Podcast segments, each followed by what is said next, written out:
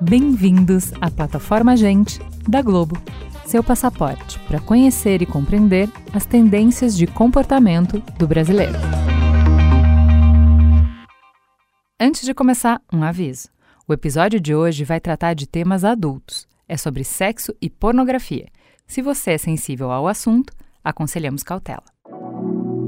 Tem uma citação famosa que diz: Tudo na vida é sobre sexo, menos sexo. Sexo é sobre poder. Deixando os tratados de sociologia e psicologia de lado, vamos ser sinceros, o fato é que, salvo raríssimas exceções, todo mundo faz, ou fez, ou vai fazer sexo.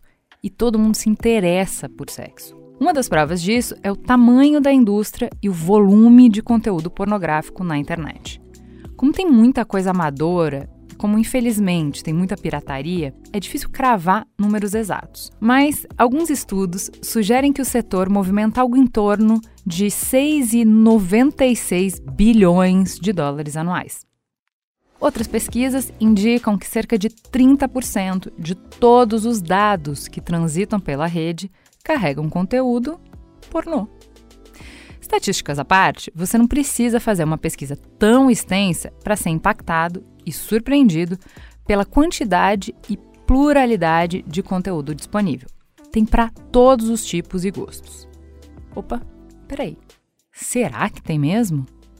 Porque é verdade, o setor está assim cada vez mais inclusivo, retratando nas suas obras toda sorte de corpos, gêneros, etnias, sexualidade e dinâmicas de relacionamento. Mas ao mesmo tempo, ele continua pouco acessível. Pensa comigo, o áudio e o vídeo são as grandes estrelas desse show, certo? Então, como é que ficam os portadores de deficiência visual e auditiva? Hoje aqui no Gente Conversa, eu converso com um time que está trabalhando duro para mudar esse cenário e resolver essa questão. Prepara o likezinho para se abanar, porque o conteúdo de hoje tá sexy, o conteúdo de hoje tá hot. Então vamos começar apresentando as nossas convidadas. Meninas, sejam muito bem-vindas. Eu estou muito emocionada de receber vocês aqui. Eu não sei absolutamente nada desse tema, eu estou encantada de ter a oportunidade de aprender. Vamos começar pela Joana. Joana, quem é você na fila do pão, mulher? Gente, adorei a sua apresentação. Muito legal, realmente a gente fala e pensa em sexo, né, o tempo todo. é, então, eu trabalho com, com audiovisual há 21 anos, né? Passei pela Rede Telecine, pela Agência Nacional de Cinema, pela Empresa Brasil de Comunicação. E em 2012 eu fui convidada para montar uma televisão para pessoas surdas. É um projeto do Instituto Nacional de Educação de Surdos, é, junto, na época, com o Ministério da Educação. Então, topei esse desafio na época e eu montei um canal totalmente acessível para pessoas surdas, 100% acessível em língua brasileira de sinais, com legenda descritiva, com o áudio também. Então, um canal que é, se propõe a trazer informação para o público surdo. Isso foi em 2012 até 2017. E aí, em 2017, eu abri a minha empresa Conecta Acessibilidade, enfim, há 10 anos já trabalhando com acessibilidade audiovisual. Mulher, você tem um prêmio de direitos humanos concedido pela presidência da República. Isso é um evento. Eu nem sei se eu já falei alguma vez com alguém desse quilate. Ah, Ó, tô emocionada aqui. O projeto, o projeto da TV é um projeto único no mundo, de fato. Então, foi uma, uma iniciativa do próprio Instituto que, enfim, na época essa associação ela topou fazer. Eu fui convidada, tive esse privilégio de poder tocar esse projeto, porque isso foi um divisor de águas na minha vida profissional. A partir daí, eu falei, gente, que mundo é esse? Um mundo que eu não conhecia, não conhecia pessoas com, com deficiência é, auditiva. Hoje em dia eu conheço né, as pessoas com deficiência auditiva, pessoas com deficiência visual. Então, isso, na verdade, isso tornou o meu mundo muito mais interessante. Muito bem. Cláudia, entra na conversa, por favor. Quem é você na fila do pão? Olá, gente. É um prazer estar com vocês, né, em primeiro lugar.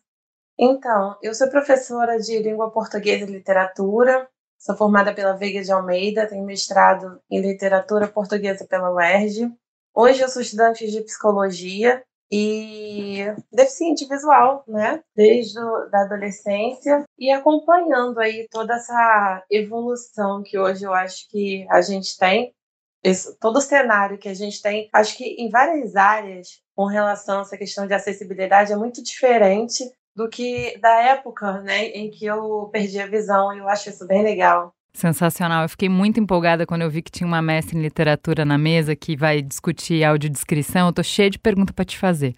É, para completar nossa mesa, Cíntia, seja muito bem-vinda. Quem é você na fila do pão? Oi, Ju, muito prazer. Oi, meninas.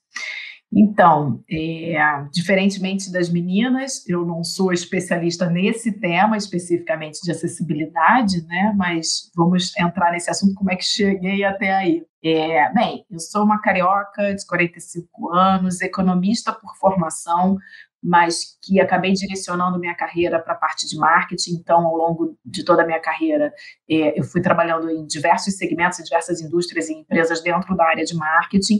Eu entrei no Grupo Globo há mais ou menos 14 anos atrás, é, entrei para trabalhar no canal Multishow, coordenando a área de marketing, e quatro anos e meio, mais ou menos, depois que eu estava lá, eu tive uma oportunidade de ir para outra empresa do segmento de mídia, que era o Grupo RBS. Fiquei um tempo lá, quando tive a, possibilidade, a oportunidade de vir para o Grupo Playboy do Brasil, isso há 10 anos atrás. Eu entrei na Playboy como gerente de marketing e dos produtos digitais. E no ano passado eu assumi a posição de direção geral do canal Sexy Hot e de todo o grupo Playboy do Brasil, que também tem outros canais adultos que a gente distribui. Gente, eu tô assim, só eu preciso marcar que a produção tá de super parabéns de ter colocado uma mesa para mim para falar de sexo, para falar de conteúdo adulto, que é composta por três mulheres. Só para começar, eu já queria agradecer esse privilégio que não é pouca coisa, né? Quando a gente faz esse recorte, gente, depois de falar de mercado, de comunicação, de mil assuntos que a gente fala aqui no Gente, vamos, agora é hora de falar de sexo. A mesa é composta de três mulheres, já diz alguma coisa. E é por aí que eu quero começar com a Cíntia, perguntando um pouco dessa trajetória que você acabou de nos contar. É como é que uma economista, que pelo que a gente viu na nossa pesquisa de você é fã de assuntos ligados à espiritualidade, foi se meter com conteúdo adulto? Como é que foi essa escolha? Como é que bateu esse convite na hora que chegou 10 anos atrás, né? É um pouco tabu.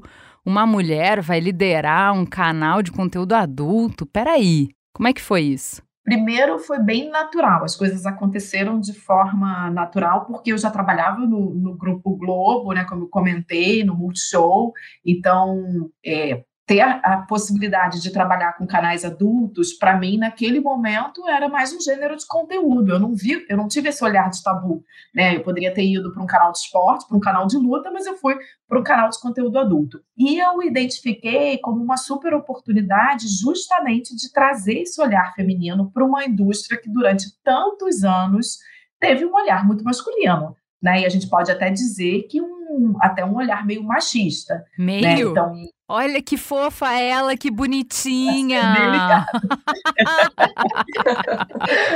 então, assim, eu entrei é, e percebi essa oportunidade, né? E esse desafio é, e esse ano ainda mais, porque quando assumi a direção geral, né, ter essa possibilidade de ajudar a transformar essa indústria, né, que, que como a gente está dizendo aqui, como eu falei, que durante tantos anos teve essa visão masculina. Então, poder trazer um olhar feminino poder trazer diversidade para o conteúdo, poder é, pensar em naturalizar o assunto e naturalizar também o que a gente apresenta em tela, né, com corpos diversos, rostos diversos, etnias diversas, então é, orientações sexuais diversas, né, para um canal que durante tantos anos foi só de conteúdo heterossexual.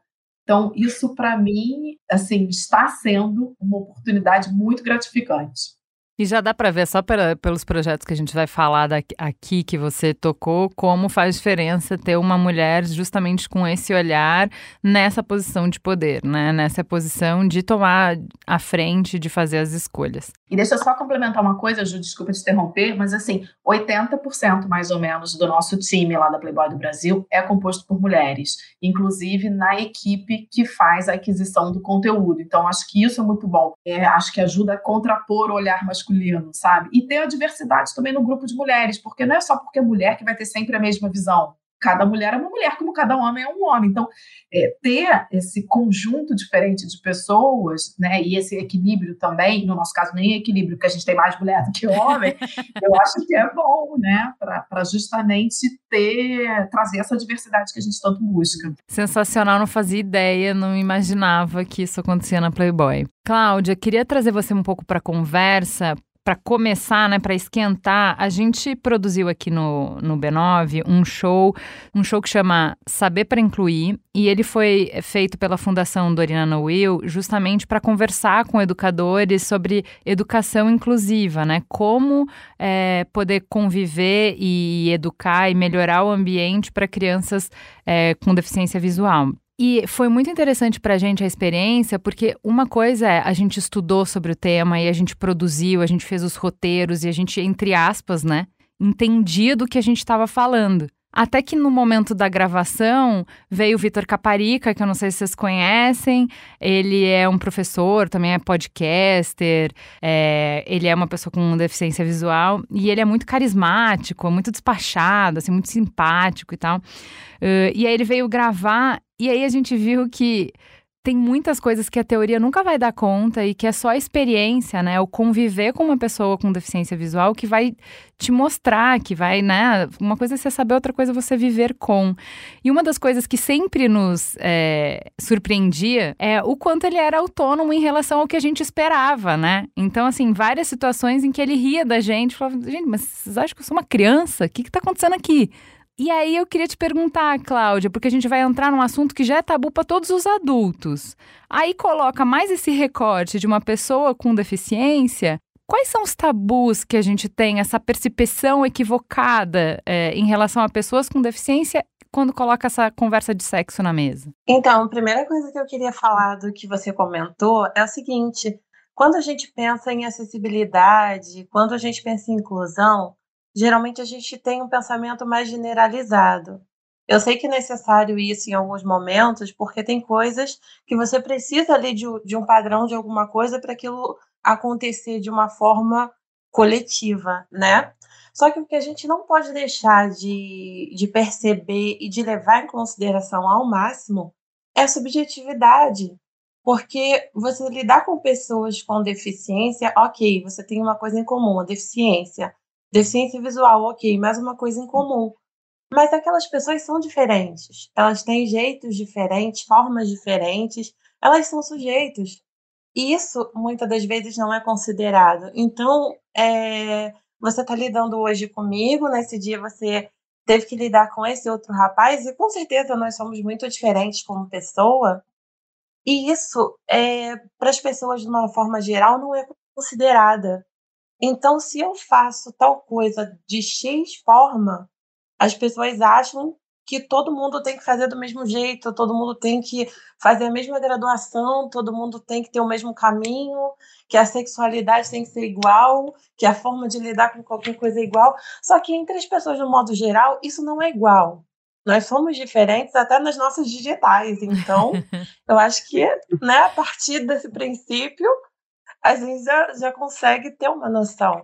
Perfeito, você está dialogando com o que a Cintia falou, que se, se, as mulheres já não são iguais, né? Se as mulheres têm pontos de vista diferentes, gostos diferentes, jeitos de ser diferente, por que, que as mulheres com deficiência física, por hipótese, seriam semelhantes, quiçá?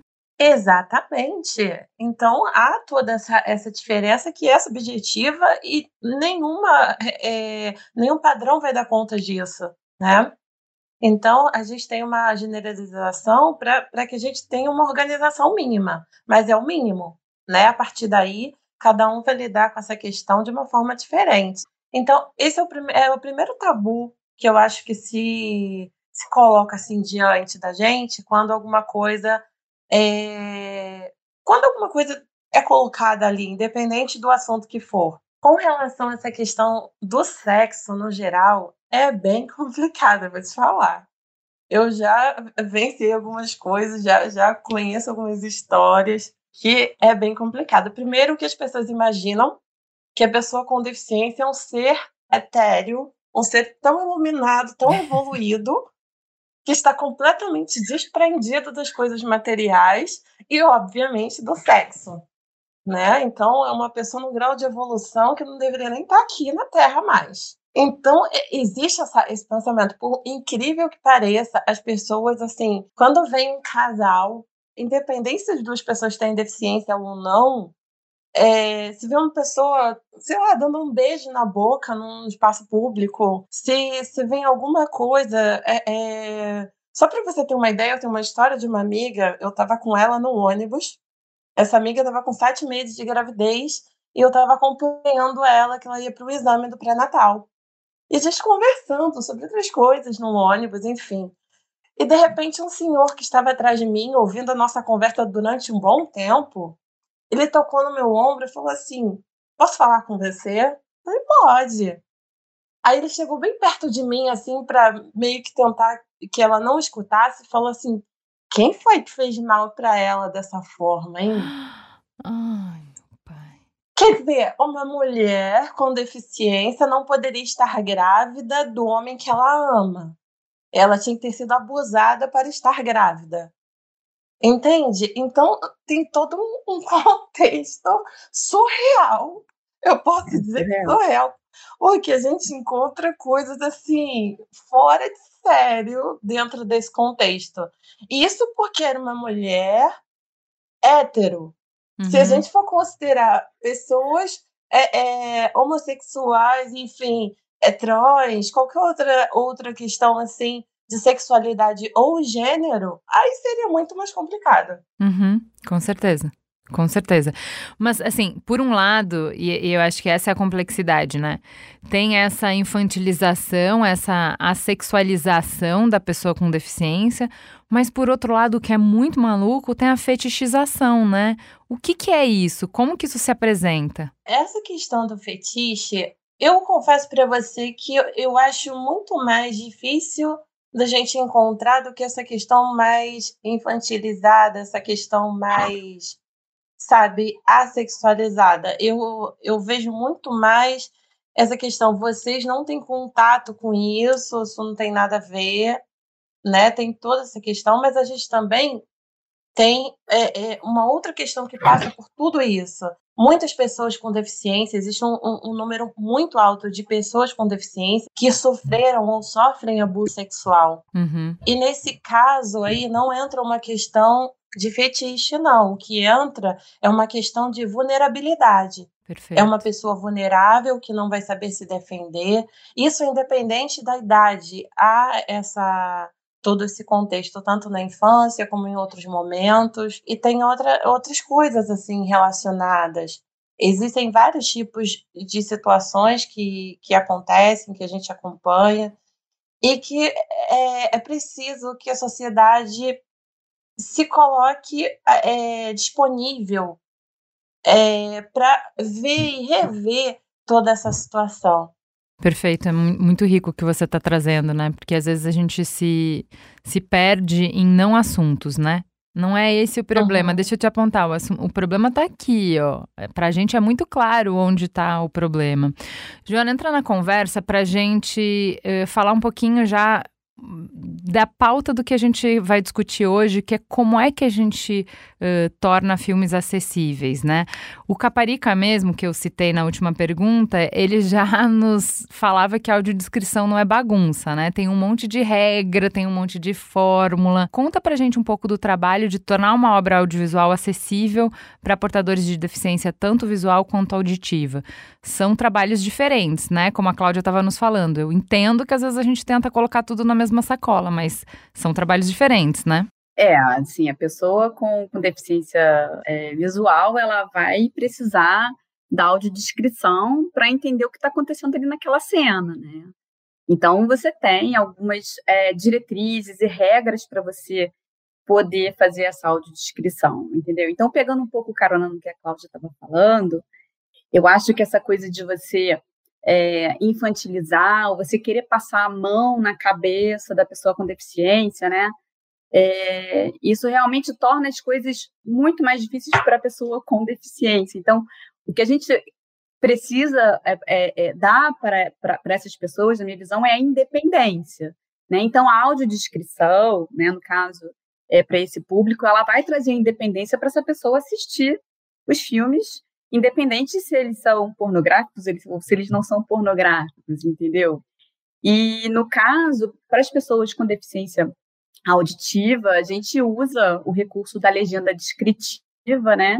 Que é a legenda que apresenta os sons e ruídos que eles vão complementar aquela narrativa, né? Porque às vezes você tem um, um conteúdo e aí acontece algum som diferente que vai complementar aquela narrativa e que ele tem que estar tá ali Sim, tocou a campainha. O clássico Isso. do filme pornô, não é mesmo? Isso. Tocou a campainha, tem que avisar. Como é que o cara vai saber? É, então, então a mulher gritou, então o homem gritou, teve um orgasmo, fez um, alguma coisa que realmente está dando ali é, o clima do que está acontecendo, né? Uhum. E além da, da, da legenda, você tem também a Libras, né? E esse recurso ele é utilizado, né, para as pessoas surdas que utilizam a língua brasileira de sinais também é um contingente muito grande de pessoas. Mas é, em relação ao conteúdo é, que a gente fez para o Sexy Hot, né, a gente colocou as legendas e a audiodescrição. Mas eu queria que você falasse um pouco dessa técnica da audiodescrição, que a audiodescrição não é bagunça, né? Quais são os limites que eu preciso, quais são as regras que eu preciso seguir para fazer uma boa audiodescrição? Porque é um desafio, né? Por exemplo, quando a gente olha uma cena, tem muita coisa acontecendo. Tem o espaço onde ela está acontecendo, tem a descrição de como as pessoas são, tem a descrição do que elas estão fazendo. Só que em um frame tem tudo isso que eu te falei. Como faz? Como que você ambienta a pessoa no, no onde que está acontecendo sem perder a ação? Então, é, a audiodescrição é uma modalidade de tradução. Então, você vai ter a versão daquele filme com audiodescrição. Você vai ter que escolher, né, muito bem escolhido, com muita sensibilidade, e você descrever o que, que é mais importante naquela cena. O homem entrando vestido de certa forma, ou como ele se porta, ou a mulher que tem é, no caso do conteúdo pornográfico, a gente, obviamente, que a gente precisa entrar nos detalhes dos seios, das nádegas, se o corpo. Oi. Sabe o que, que eu percebo? Que hum. vocês hum. dão muito ênfase realmente aquilo que vai fazer diferença para o nosso entendimento da intenção da cena, sabe? Sim, exatamente. Então a gente vai estar tá contando o que está acontecendo, a gente vai contar o que está acontecendo de fato, né, na cena, sem entregar né, o que vai acontecer na frente, então você também tem que ter muito essa, esse cuidado, você não vai já dizer o que está na frente, porque a pessoa está ali escutando e tem que ir construindo na cabeça dela a historinha, né? Perfeito. Então você vai contando, você vai contando, né, realmente enquadrando o que está acontecendo e, obviamente, escolhendo o que é mais importante para aquela cena passar para a pessoa com deficiência visual, é, o que de mais importante tem ali naquela narrativa.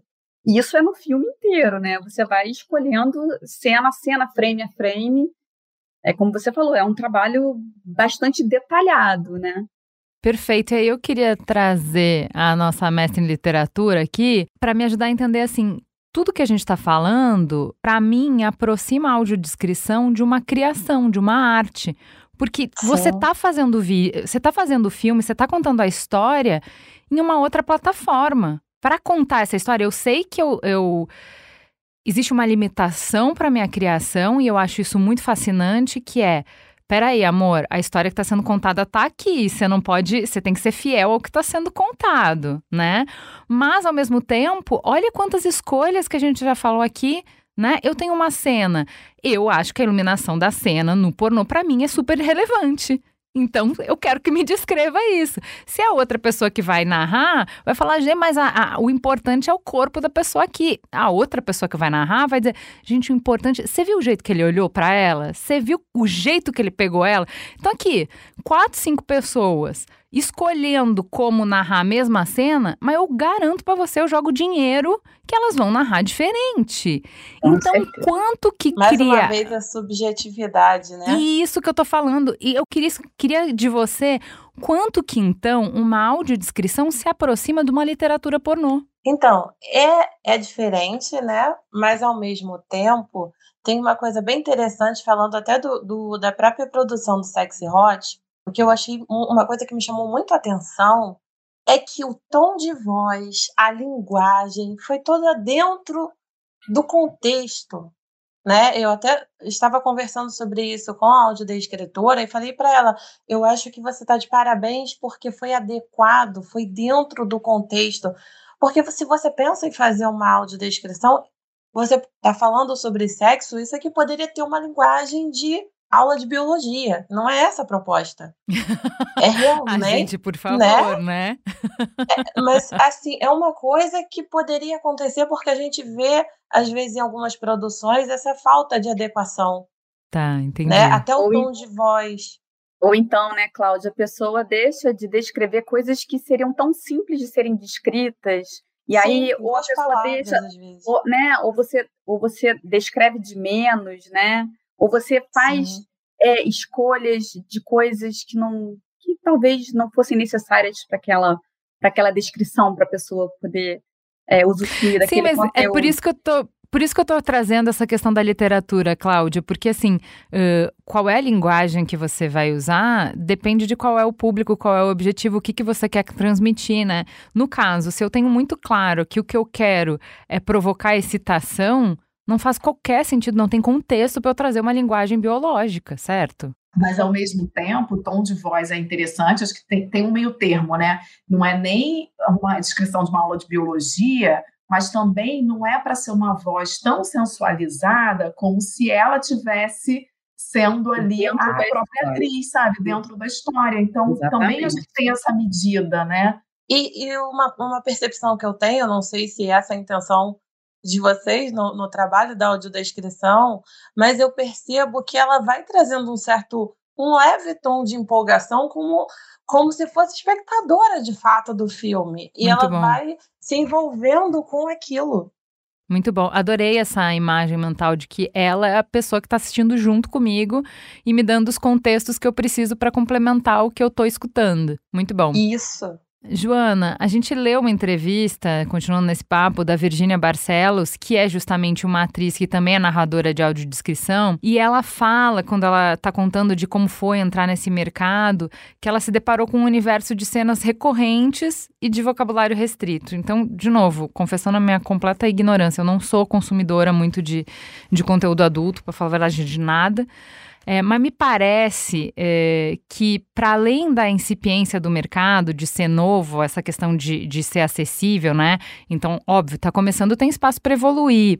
Me parece que isso é um desafio, em certa medida, estrutural.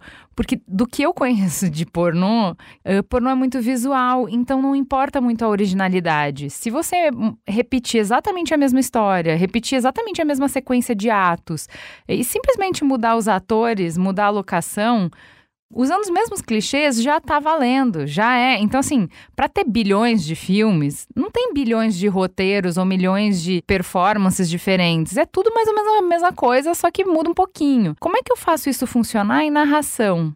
Uma voz diferente provoca o mesmo efeito de atores diferentes? Uma trilha diferente dá o mesmo efeito de cenários diferentes? Como faz para driblar isso que a Virginia falou de dessa, dessa sensação de que é tudo muito igual e vai ficar muito pasteurizado? Primeiro, acho que o conteúdo que a gente trabalhou, que a gente vem trabalhando no Sexy Hot, são conteúdos, eles têm, é, eles são muito diferentes, né? Então, eles têm as historinhas, existe, então, existe essa narrativa, não são conteúdos que você. A, Cintia pode até me, me ajudar, porque a gente está fazendo os conteúdos que são feitos pelo selo Sexy Hot. Então, são histórias diferentes, elas têm cenários diferentes, não é essa coisa repetitiva, muito pelo contrário. Uh, o conteúdo que o Sexy Hot vem fazendo é um conteúdo que vem justamente refletindo essa diversidade. Então, assim, falar pela, pela Virgínia, pela roteirista, né, ela vai, ela vai tentar trazer é, sobre o que ela é, vem fazendo para esse conteúdo do Sexy Hot é justamente a gente trazer vocabulário, trazer uma diversidade, uma riqueza nessas descrições. Então, se você pega uma cena que tem uma estria aparecendo, tem umas tatuagens aparecendo, ou as mãos têm algum detalhe, isso tudo está sendo colocado dentro do roteiro. Não é simplesmente o ato é, em si, né? Você que falou sobre a questão da, da própria é, iluminação, ou de transições de cena, se é noite, se é dia. Então, isso tudo vai estar dentro do roteiro. Então, a gente, o que a gente procura fazer é realmente o roteiro seja o mais rico possível em detalhes para justamente construir essa imagem mental em quem está assistindo. Complementando e corroborando com o que a Joana falou, e, e fazendo um contraponto ao que você disse, Ju, Parece que é tudo igual, como você falou, os filmes. Mas, na verdade, como a Joana disse, não são. É claro que o sexo em si é uma cena de sexo, né? Mas mesmo a cena de sexo, ela tem as suas nuances e tem as suas variações. Então, o que acontece, assim, para te dar um contexto, né? A gente já fez muita pesquisa no Sexy Hot e o que, que a gente já identificou? Por que, que as pessoas assistem conteúdo pornô? Tem diversas razões. Tem muitas pessoas que assistem acompanhadas e, e assistem para ser um momento mesmo de excitação, um ponto de partida para aquecer aquela, aquela relação. Muitas pessoas são, por exemplo, casadas ou estão num relacionamento há muitos anos, às vezes a, o, aquela relação já está meio na rotina, já está num momento meio morno, é, chega no fim do dia já estão um pouco cansadas, mas não é que elas não estão com vontade, é que naquele momento falta um estímulo a mais né, para poder é, é, engrenar. E aí o audiovisual entra com esse estímulo auditivo e visual, que para muitas pessoas funciona bem. Né? Então, é por isso que quando tem uma história, tem um enredo, tem um clima, ajuda a essas pessoas a entrarem justamente nesse, nesse momento ali, nesse ponto de excitação. E engraçado porque eu já assisti muita pesquisa naqueles Fox Groups, naquelas salas espelhos, eu ficava por trás escutando, e já escutei muita gente falar, ah, a televisão é o terceiro elemento, a gente começa vendo, depois a gente vai se embolando e a TV fica ali com pano de fundo, sabe? E tem outras pessoas que assistem sozinhas, se assistem mesmo para se estimular sozinhas, né? E, de novo, é ali um ponto de, de excitação. Então, é, embora o ato sexual possa ser mais ou menos variação do mesmo tema, embora você tenha N posições diferentes, toda a história para ajudar a entrar no clima pode ser diferente. E é justamente o trabalho que a gente está fazendo no Sexy Hot, como a Joana falou, com esse selo Sexy Hot Produções, porque a gente.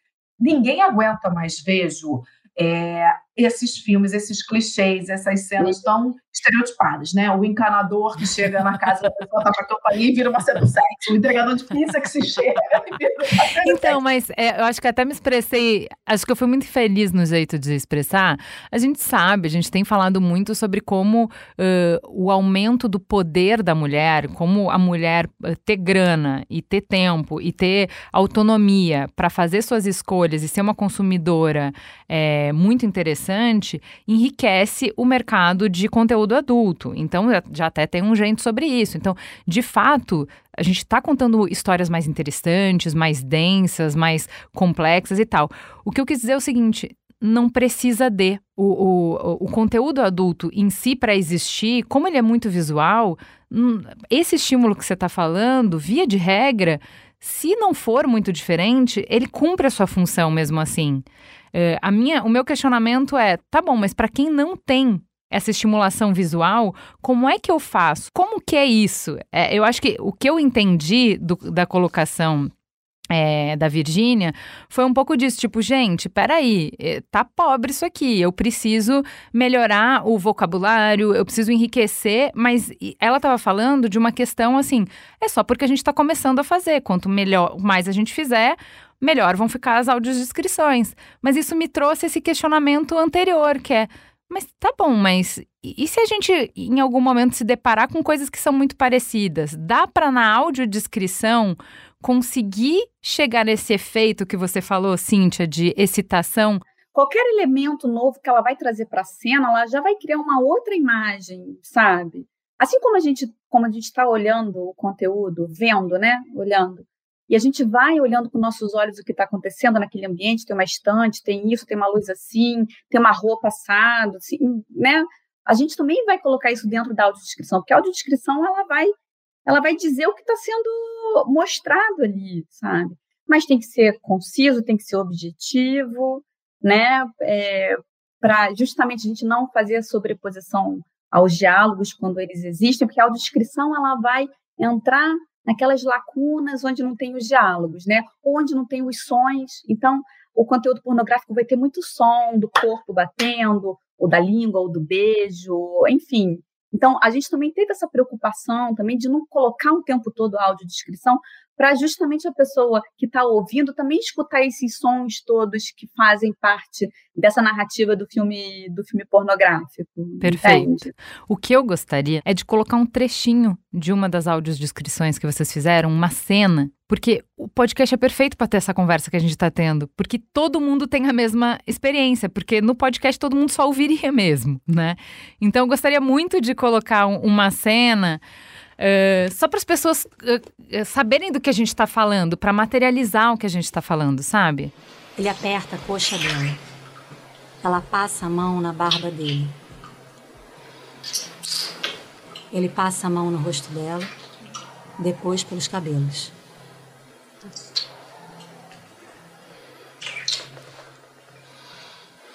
Ele a abraça com uma das mãos, com a outra, faz carinho pelo corpo.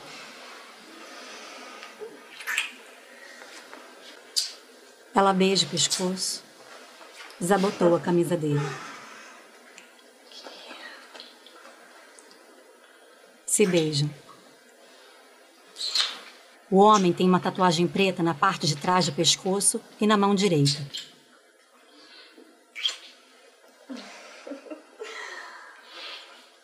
Ele acaricia, aperta e beija os peitos dela por cima do vestido.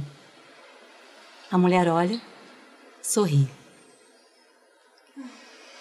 E aí, depois da audiência ter essa experiência, que eu achei mega. Eu só li a descrição é, numa, numa, matéria e eu achei mega excitante.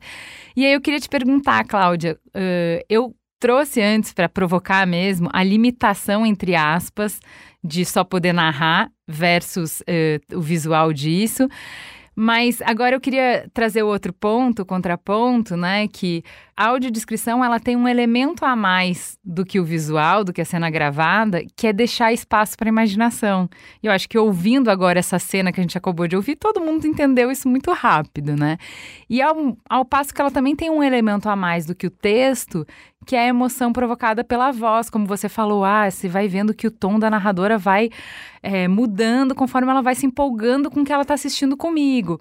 E a gente tem também essas memórias engatilhadas pelo som da cena, né? Então, como a Joana falou, o som do beijo me, me leva para aquele beijo, para aquela experiência minha. Enfim, o som dos corpos se batendo me leva, me remete a momentos que eu vivi ou que eu quero viver, enfim. Como é que essas características do áudio podem ser usadas para permitir que a audiodescrição, então, acompanhe o volume de conteúdo produzido sem se repetir? todo o contexto assim do o filme já em si, sem a audiodescrição, essa questão da, das vozes, dos sons, já se torna bem relevante, né? Porque, por exemplo, se você lê um conto erótico, realmente é o que você falou. Você não tem essa questão, fica tudo a cargo da sua imaginação. Também é bom, também é bom. São simplesmente coisas diferentes, né? Uhum.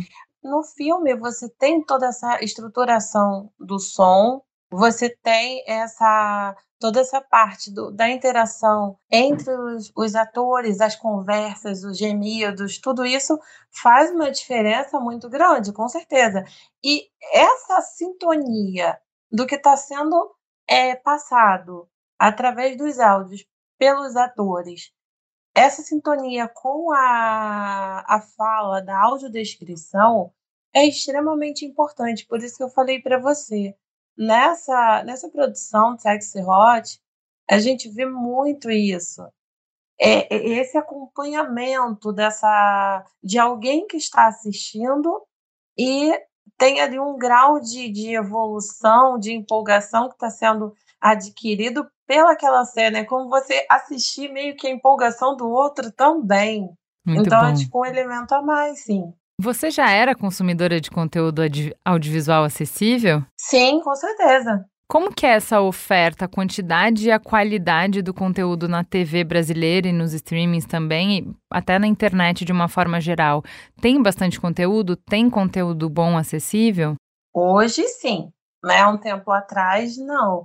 Mas hoje a gente tem bastante conteúdo com audiodescrição, você tem aí uma, uma gama de coisas, tanto nas plataformas, como é, em alguns canais também que tem disponível essa, esse recurso, né?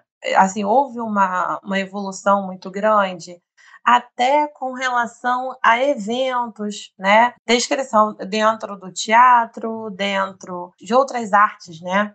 Eu não coloquei aqui no currículo, mas assim, eu atuo também.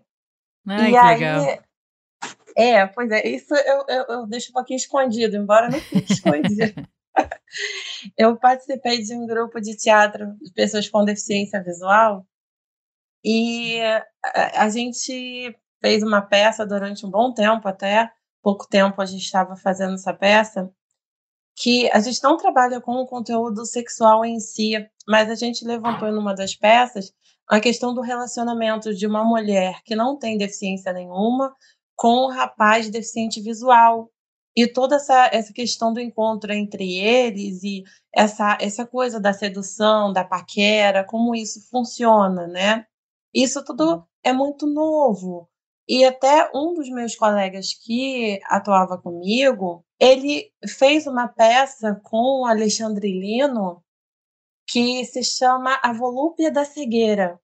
É uma peça que retrata to toda essa questão da, da sexualidade, do, do, do desejo sexual na pessoa com deficiência.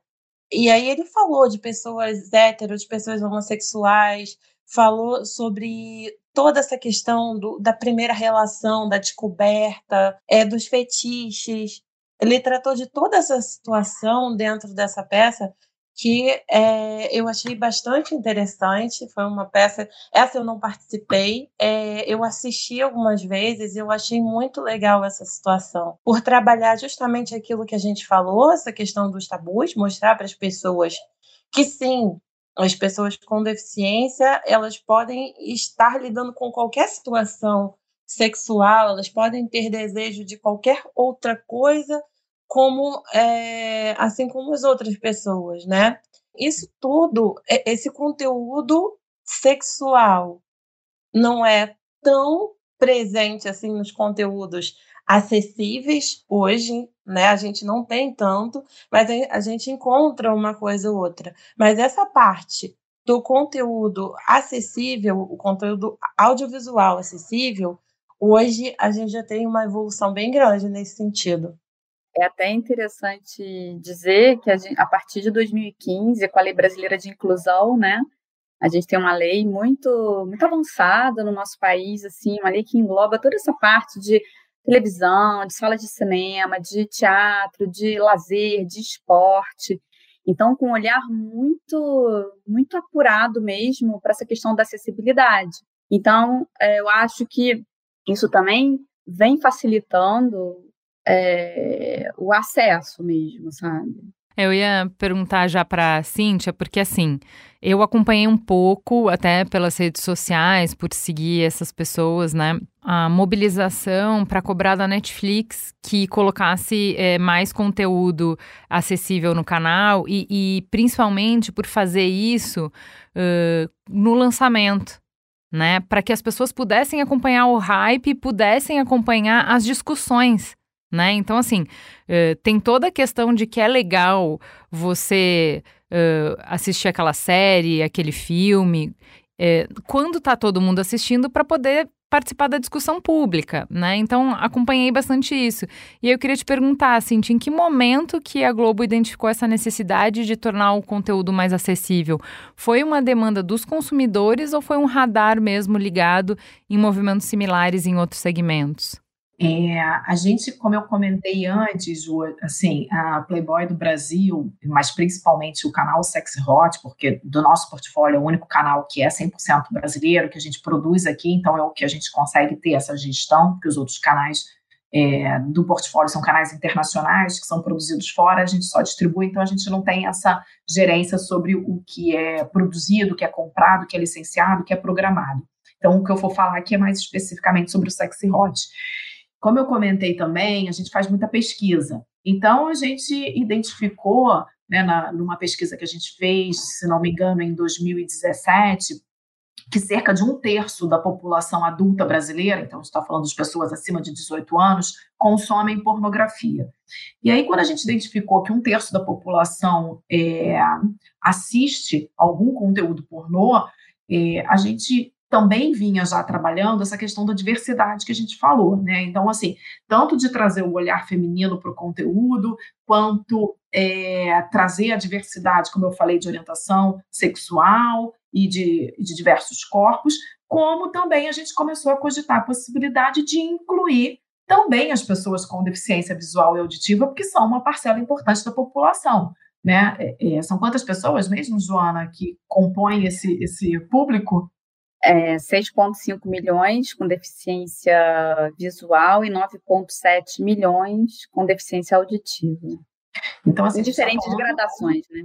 Sim, então a gente está falando, é, tudo bem que esse número é geral, não sei qual, exatamente qual é o recorte ali acima de 18, mas de qualquer forma é uma parcela ali grande, representativa e importante. E como a gente está conversando aqui, como a Cláudia mesmo falou diversas vezes, são pessoas que sentem prazer e têm desejos da mesma forma que os videntes e os ouvintes, né? Então a gente começou a cogitar a possibilidade de trazer a acessibilidade para os nossos conteúdos até que a gente chegou aí a começar a conversar com a Joana, e a Joana também teve essa ideia, então assim, as coisas foram meio que concomitantes, né? Ninguém melhor do que a Joana e a Conecta, né? É, obviamente, como ela mesma já falou, por toda a bagagem que, ele, que ela tem, toda a expertise que ela tem no mercado, e a gente chegou à conclusão de que seria importante, né? Então, ter, e que, e que talvez é, provavelmente deveria ter uma demanda reprimida, porque a gente começou a pesquisar claro. e ver que não tinha conteúdo pornô brasileiro não com tinha. acessibilidade. Então a gente falou, puxa, aqui também tem uma demanda a ser atendida. Perfeito. E aí, Joana, vocês, assim que vocês começaram a entrar no projeto, vocês pesquisaram o que estava fe sendo feito em outros países nesse sentido. Eu estou curiosa para saber o que, que de interessante veio nessa pesquisa. Olha, a gente é, foi começamos, né, Google mesmo, né? é, e assim, pesquisando em, em, várias línguas, né? E, ah, pesquisa em, em, francês, em espanhol, em inglês. Em holandês aí, é inglês, é importante, né? Holandês já fica mais difícil, mas a gente tenta também. E aí a gente encontrou é, um site é, americano que vinha então com esses conteúdos audiodescritos e a gente assistiu alguns conteúdos, a gente usou entre aspas, como referência para entender como é que essa audiodescrição estava acontecendo, mas obviamente que quando a gente chegou para fazer o projeto aqui no Brasil, a gente quis saber se, se o que a gente estava fazendo era bom, né, para o público brasileiro, né. Então a gente encontrou basicamente esses conteúdos é, em, em, canais é, de língua de língua inglesa, né. Então é, a partir daí, né, é assim, vamos convocar a equipe que vai fazer esse projeto. E algumas pessoas não toparam porque não, não se sentiram confortáveis mesmo para fazer o conteúdo. E em algum momento a gente fechou a equipe, que é a equipe que está fazendo e que totalmente topou, né? O Felipe, a Virgínia, a, a Marcela, enfim. E, ué, Jana, é conteúdo, né? Não tem essa questão de ser pornográfico ou não ser, sabe? É, essas pessoas não se incomodaram com isso. Na verdade, elas viram como uma oportunidade de fazer um projeto é, inovador, né? Cláudia, a gente, a Cintia acabou de falar é, bastante sobre como o setor está cada vez mais inclusivo, né? Então, buscando trazer nas obras toda sorte de corpo, gênero, etnia, sexualidade, dinâmicas de relacionamento. Na nossa pesquisa para pauta, a gente também teve essa percepção. Como eu falei, a gente já fez uma, um episódio aqui no Gente sobre pornô feminista, né? Como é, a entrada de mulheres mudou um pouco também, diversificou esse cenário. Mas qual é a sua percepção? Você percebe é, o conteúdo adulto é, se sofisticando, complexificando, sendo mais inclusivo, ou pelo menos caminhando nessa direção? Então, eu não estou acompanhando tanto essa questão justamente por causa dessa questão da audiodescrição que está recente, né? Uhum. Mas assim, eu é, já assisti algumas coisas. Existe sim um problema com relação à acessibilidade, mas dá para acompanhar algumas coisas, né? A gente perde bastante conteúdo, né? Sem, sem a questão da acessibilidade.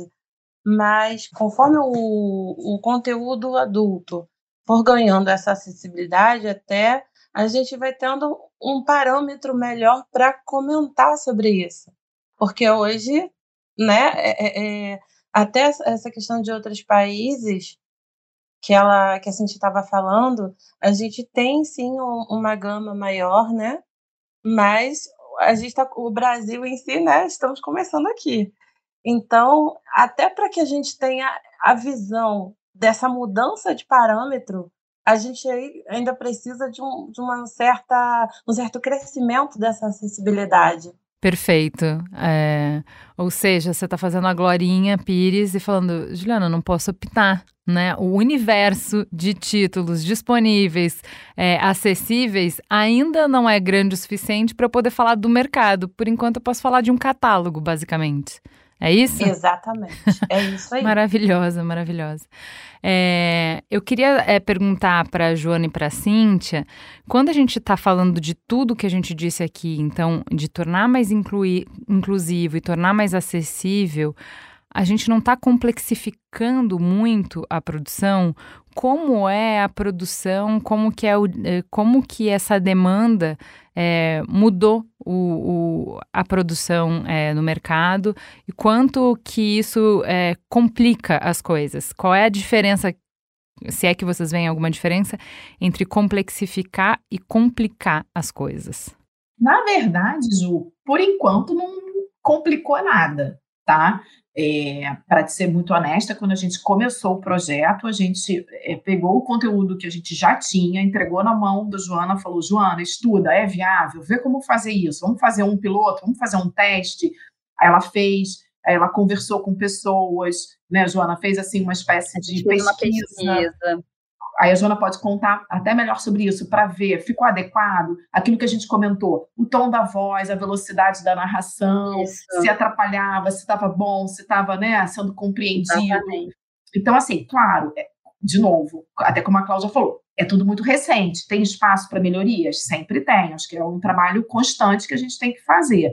É, como a gente falou também mais cedo, as pessoas são diferentes. Então, não sei se agrada 100% das pessoas, a gente quer agradar a maioria. Mas, por enquanto, não complicou em nada. Na verdade, a gente produz o conteúdo é, e entrega para a equipe da Joana, para a empresa da Joana, fazer é, todo esse trabalho depois que ela recebe o, o, conteúdo pronto. O que tem é uma questão de timing, né? Porque, assim, quando a gente recebe o conteúdo pronto, muito em cima do laço de colocar ele na grade de TV, a Joana não tem tanto tempo para fazer esse trabalho e entregar para a gente, senão atrasa, porque a nossa intenção é que ele possa estrear simultaneamente, como você estava contando no caso da Netflix. Embora o conteúdo pornô é, não seja assim super mega necessário que estreie extremamente junto, porque a pessoa vai ficar de fora da conversa. Não é, porque não, né, a gente não está falando de uma série, do, do, né, de um blockbuster, não é um filme que acabou de estrear da Marvel. Não, e não é exatamente uma conversa que toma conta das redes sociais, né? Exatamente. Então, assim, você vai estrear um filme.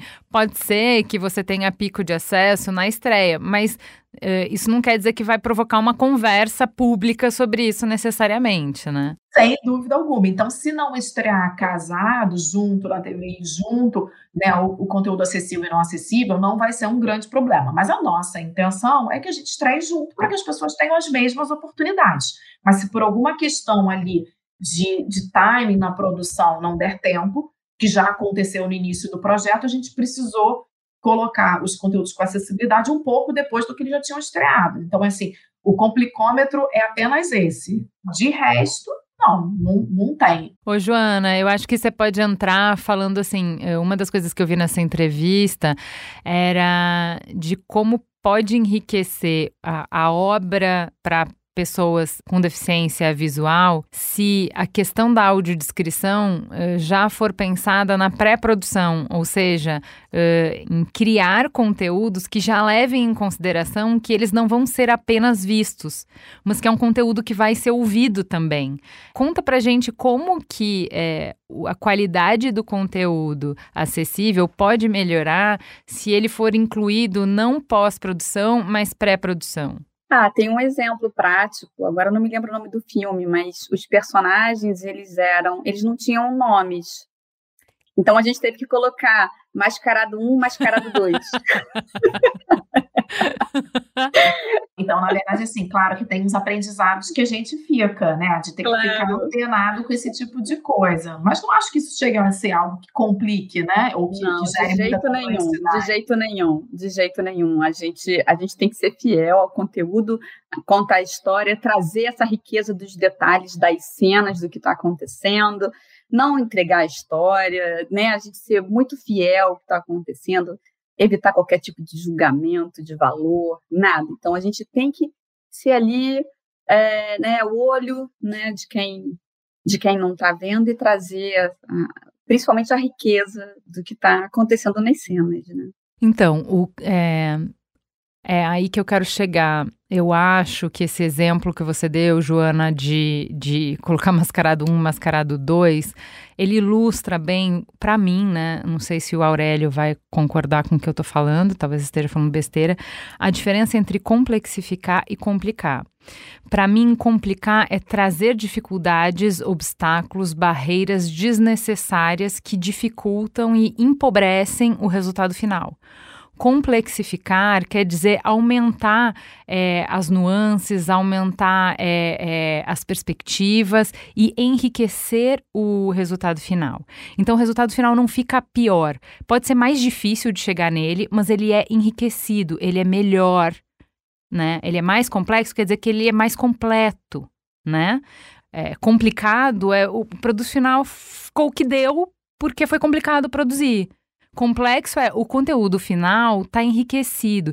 E eu acho que qualquer conversa de, de sobre acessibilidade eh, precisa passar por isso, né?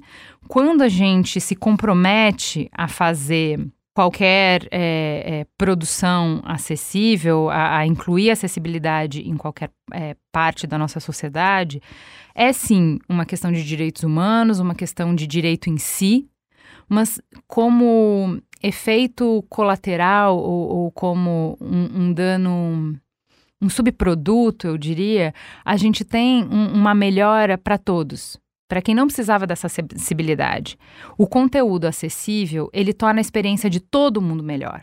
Né? Então, é, o que, que eu estou querendo dizer? É mais ou menos o exemplo que a gente dá para a rampa. A gente vai ter rampa em todos os lugares porque é direito de quem é cadeirante acessar os mesmos lugares do que eu. Só que a partir do momento em que eu pensei essa rampa para pessoa com deficiência, eu com carrinho de bebê vou conseguir acessar. A partir do momento, isso que eu ia dizer, entendeu? Então assim, necessariamente fica melhor para todo mundo porque eu pensei nessas pessoas. E eu acho, eu, eu esse exemplo que você deu, para mim, era melhor que o mascarado tivesse nome também, entendeu? Então, o produto é mais bem acabado, o produto é melhor quando eu pensei para mais gente. Ele não enriquece só para essas pessoas. Para quem foi pensado, ele enriquece para todo mundo. Então, eu acho que isso é essencial para a gente amarrar essa discussão. Uh, para que passar por esse trabalho, né? Então, assim, a Cíntia é, sintetizou muito bem, trouxe muito bem. Olha o universo de gente que a gente tem para atender, olha o potencial enquanto consumidores, olha a questão de justiça, de acessibilidade, que é importante. Eles têm direito ao gozo, têm direito à estimulação, têm direito a ter acesso ao conteúdo, mas também porque isso faz a nossa indústria crescer, mas também porque faz o conteúdo se enriquecer para todo mundo que consome. E, e acho mais, eu acho assim, é, em algum momento, é, eu, enfim, eu posso, ou, eu, eu, vou ter uma deficiência, né? Então, eu posso, é, eu tenho 46 anos, eu posso daqui a 20 anos, ou daqui a 5 anos, sei lá, acontecer alguma coisa com o meu corpo, eu perder minha audição, ou eu perder minha visão, entendeu? Então, você tem é, na verdade, você tem que pensar na sociedade como um todo, né? Então, o que eu estou fazendo aqui hoje para a pessoa que tem deficiência visual, ou, ou, ou motora, ou auditiva, é, a gente só funciona como sociedade, né? Quando, quando todo mundo pensa no outro. E todo mundo cresce juntos, né? É, ontem eu estava gravando com a Viviane Mosé, ela estava inspiradíssima. E ela falou: somos frágeis, somos vento, né? A gente nunca é, a gente está, né? E, e, que nessa fragilidade a gente faz tudo, tudo que há de bonito, tudo que há de potente, tudo que há de forte, vem dessa fragilidade. Então a consciência da fragilidade é, é o que provoca a solidariedade, é que só a gente, todo mundo junto, é capaz de alguma coisa e que, e que nos também permite transcender essa fragilidade né? Então, que forma bonita de encerrar esse programa sobre sexo. Vocês são lindas. Eu estou muito feliz, muito emocionada dessa oportunidade. Vocês fizeram minha sexta-feira muito mais colorida. Obrigada, meninas. Obrigada, Juliana. Obrigada, foi um prazer. Obrigada. Obrigada pela oportunidade. Gente é onde tudo começa. É o ponto de partida. Gente é matéria-prima para criar algo novo e relevante. Uma fonte de conhecimento viva que revela comportamentos, histórias e tendências. É inspiração. Sua próxima grande ideia começa com Gente, a plataforma de insights da Globo. Para conhecer mais, acesse gente.globo.com.